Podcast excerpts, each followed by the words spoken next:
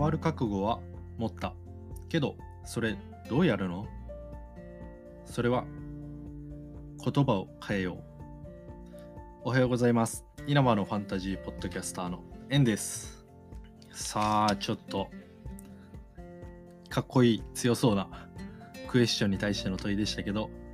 今回は言い換えの法則を僕なりに解釈して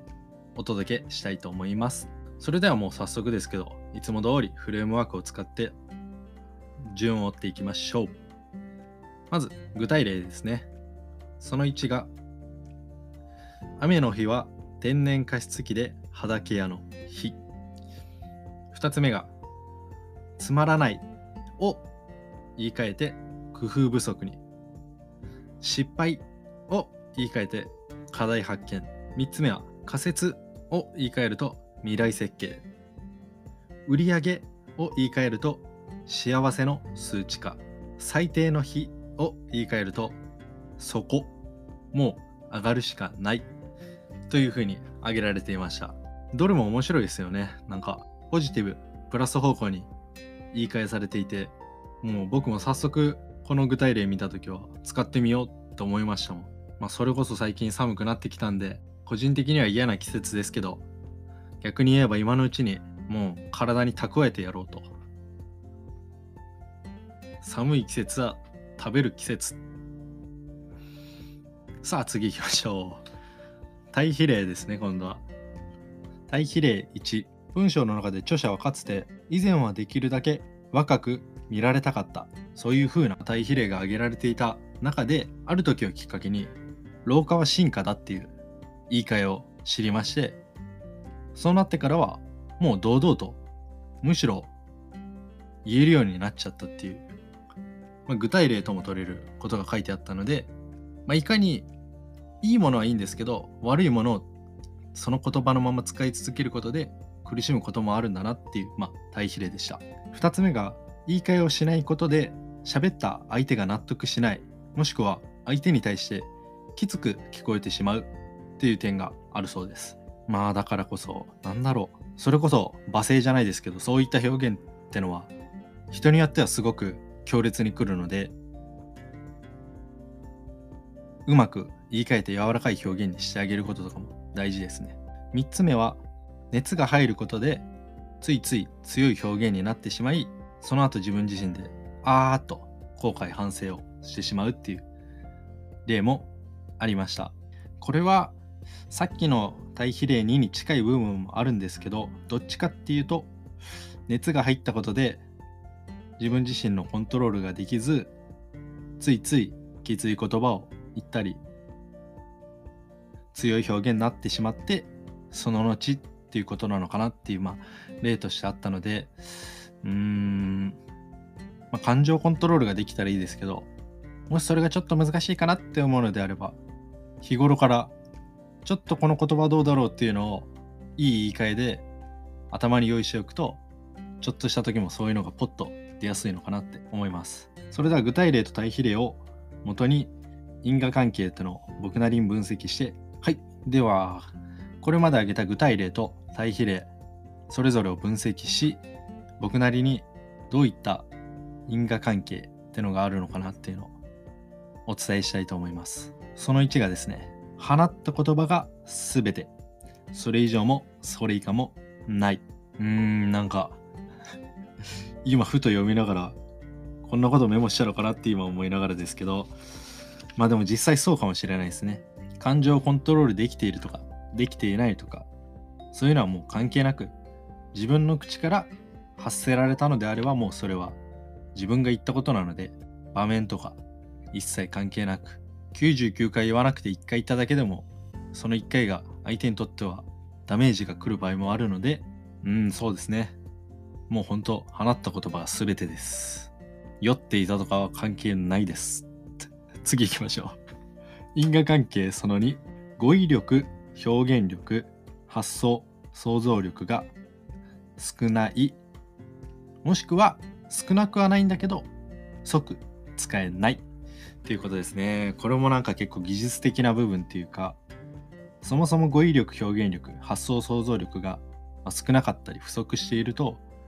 どうしても言い換え自体生まれないかなって僕思いながら読みました。だって仮説が未来設計なんてそういうのもあるんで、一回仮説立ててやった人にしかわからない部分でもあるので、うん、だから、ちょっとそういう意識とか持ってるといいのかな。もしくは、まあ一回経験してみて、その経験をもとに、この言葉を使うのは適切なのかなと思った時にもう切り替えるって感じですかね。もうこれは使わないぞっていう。その時用意しちゃって、それこそやっぱり、本当ポッドキャストとかこういうの、すごい便利だと思います。僕もそうですね、スプーンっていうアプリがあるので、まあ、恋日記っていう形で、とにかく思ったことを言っちゃおうと。それで何か言われることもあるかもしれないですけど、それはそれでいいアドバイスなので、それをきっかけに変えていけばいいかなって。いや、もうデジタルは使ったもん勝ちなんで、うまい具合にみんな使っていきましょう。あとそうかそうか、即使えないってのもそうですね。仮に用意してたとしても、ペラペラペラっと出るかっていうと、やっぱ、それも喋り慣れとか、緊張とかもあるので、まあ、それこそ本当スプーンとか、ポッドキャスト、ぜひ本当、自分を鍛えるっていう意味でもいいサービスなので、みんな使っていきましょう。それでは因果関係その3です。マイナス、負な言葉やデザイン、表現は強いですね。これは結構、なんだろう、感覚的に感じてる方も多いと思います。ま、キャッチコピーとかでもそうですし、デザインとか、不安な方へとか、ちょっと痛々しい表現や見た目とか、それこそ有名人の方が SNS のコメントにっていう時も、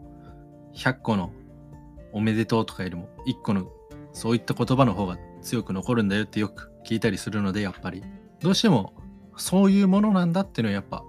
見る側もですし聞く側もそして使う側も発する側も分かっていただければちょっとずつそういうなんでしょうね発す方は表現が柔らかくなったり見る方としても事前に準備ができているのでそこまでもダメージは食らわないんじゃないかなとかも思ったりと思って僕は解釈しました。では因果関係もう一度軽く順番に説明していきます。一つ目が放った言葉が全て。二つ目が語彙力表現力発想想像力が少ない。そしてあったとしても即使えない。三つ目がマイナス負な言葉デザイン表現は強い。ということですね。でいつもであればここでクエスチョンとアンサー改めて順に説明するんですけどちょっとだけ補足として話をさせてください。喋りをおしゃれにということでこのトークベターやってて、まあ、今回は言い換えの法則ということでお届けしているんですけど、今回のこの法則読んでて、僕の中で因果関係あたりからですかね、思ったのが、放った言葉が全てだったり、まあ、語彙力とか表現力が少ないとか、マイナス負な言葉デザイン、表現ってのは強いんだってのは、なんだろう。変わりたいとか、まあ、喋りを変えたいもそうですし、別に喋りではなく、何か変わりたい、変えたいっていう人にとっては、なるほどっていう部分かもしれないんですけど、だから何っていう人にとっては本当、どれも響かないんじゃないかなって思ったんですね。っていうのは、僕が放った言葉が全てであり、別に批判されようが肯定されようが、知らないっていうスタンスであれば、もうどうしようもないっていうか、聞く耳も持たずっていうことなので、その人はその喋りで納得できているっていうことなので、うん、変える必要がないなと。それに語彙力表現力が少ないっていうのも、別少なくてもいい、話せる、増やすつもりがないって言われてしまうと、まあ、その通りだなと。それに、それに、そのなんだろう、語彙力の少なさで相手がどうあるかとかは知らないって言われたら、そうだよなって言い換えする必要ってあるんかなって思ったり、まあ、意図的にマイナス風な言葉とかも使われる方もいると思うので、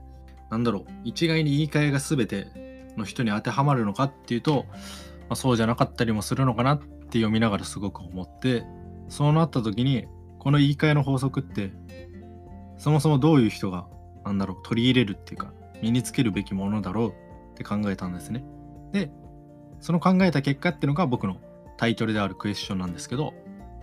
変わる覚悟は持ったけどそれどうやるの？っていうことですね。あくまで前提として変わる覚悟を持った人に対して今回はこの言い換えの法則お届けできたらなって思います。さあ、ちょっと補足長かったですけど、ささっといきましょう。今回のクエスチョンは、変わる覚悟は持ったけどそれどうやるの？アンサーは言葉を変えようです。ちょっと飛躍しすぎてわからないかなと思った人は、一つ文章中に書かれていたこと読まさせてください。文章中には言葉が変わることで思考が変わり、思考が変われば行動が変わる。行動が変わることで未来が変わると書いてありました。つまり未来を変える第一歩になるのが言葉を変えること。言い換えなんですよ。その間をだいぶはしょった結果、言葉を変えようっていうアンサーに飛躍されました。ちょっと分かりづらいっていう人はちょっとぜひ。